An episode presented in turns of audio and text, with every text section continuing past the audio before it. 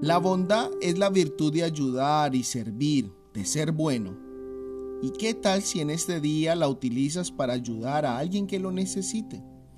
El título del tema es Tengo que hablar contigo.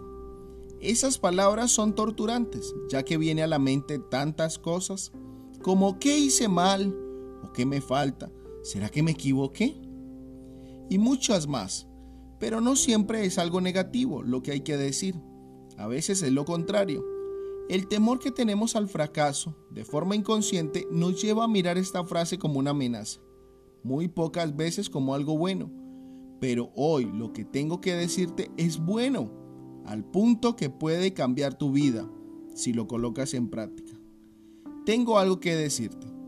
Al oír esto Jesús les dijo, los sanos no tienen necesidad de médico, sino los enfermos.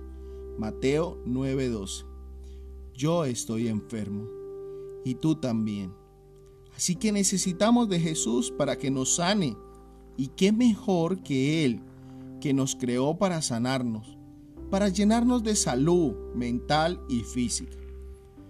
Una escritora cristiana muy famosa nos dijo, mientras Cristo estaba en la tierra demostró por sus milagros que tenía poder para salvar hasta lo sumo.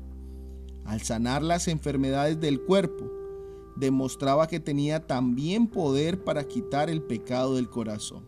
Elena G. de White. Jesús quiere sanar tu alma, tu corazón, y si estás físicamente enfermo, también puede sanarte.